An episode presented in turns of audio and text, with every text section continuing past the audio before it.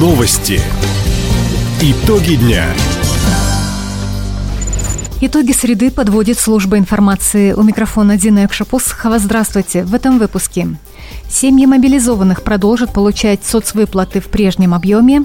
В больнице и поликлинике края пришли работать молодые специалисты.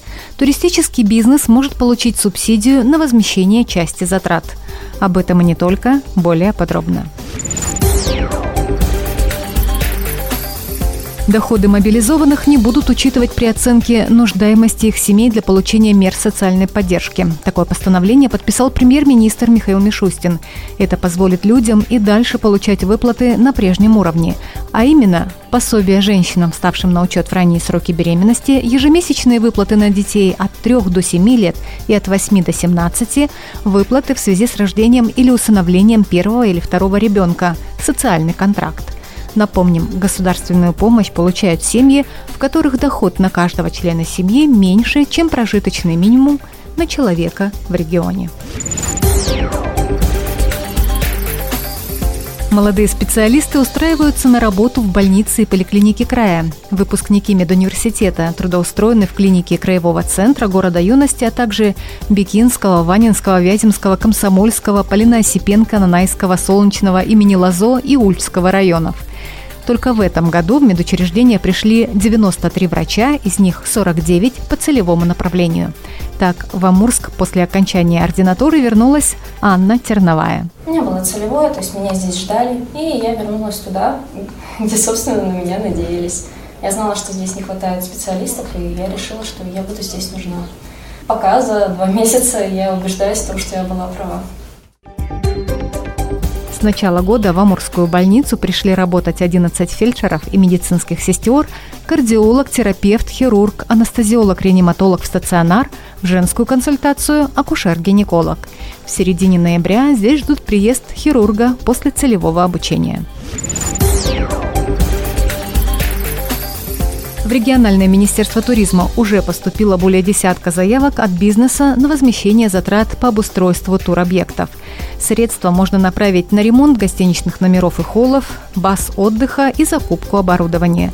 Практикой такой поддержки делится директор компании «Дальневосточные экспедиции» Бахт Мавланов. На сегодняшний день у нас 6 катамаранов, созданных по проекту специально для сурового Хатаморья, и 3 туристических базы в Южном Хатаморе. Улучшение безопасности спасательные плоты покупали, систему периметр монтировали для защиты от крупных хищников на базах. Спасибо Министерству туризма Хабаровского края за то, что вообще есть такая субсидия. Раньше она была там около 300 тысяч, мы первый раз выигрывали там, и на сегодняшний день уже 800 тысяч можно взять на возмещение части затрат, понесенных нашей компании. Я считаю, что это вполне неплохие деньги с учетом того, что у нас кроме субсидий еще упрощенное налогообложение 1% всего, вообще замечательно.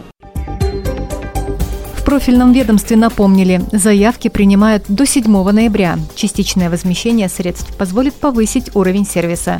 В этом году на поддержку туротрасли выделено 6 миллионов рублей.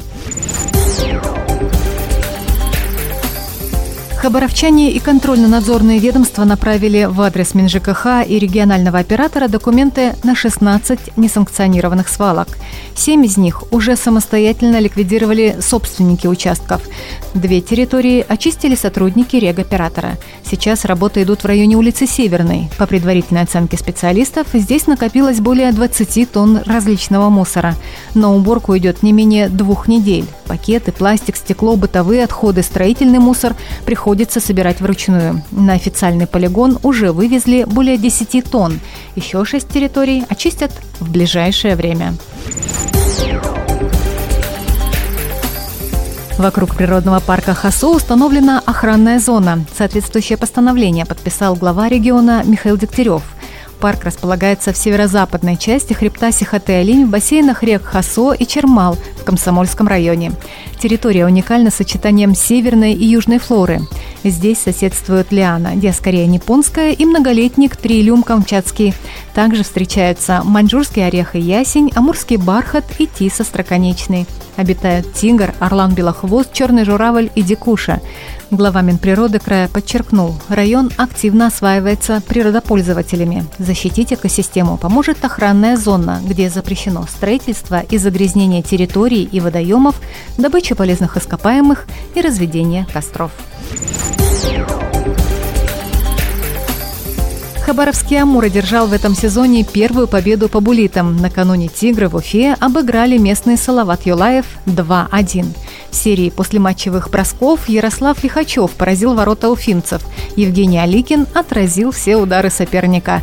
В целом победить в этой игре команде помогло терпение, отметил главный тренер «Амура» Вадим Япончинцев. Третий период, да, где-то перетерпели. Соперник, да, больше владел инициативой, создавал моменты. Здорово сыграл, да, наш вратарь, который додержал, можно сказать, дотерпели, да, все вместе и с вратарем. Дотерпели до овертайма, довели до булитов. И, к счастью, с нашей стороны, да, забили вот этот единственный гол, который привел нас к победе.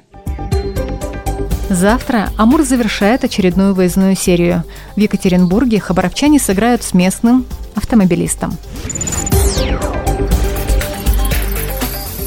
Информация для всех слушателей Радио Восток России. Сегодня и завтра на наш редакционный WhatsApp вы можете передать слова поддержки вашим родным и близким участникам спецоперации, а также всем, кто сейчас выполняет свой гражданский и воинский долг. Ваши добрые слова и музыкальные подарки прозвучат в нашем эфире в День народного единства 4 ноября.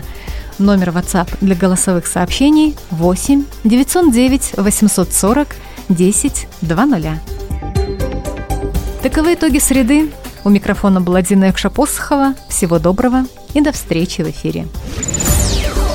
Радио «Восток России». Телефон службы новостей 420282.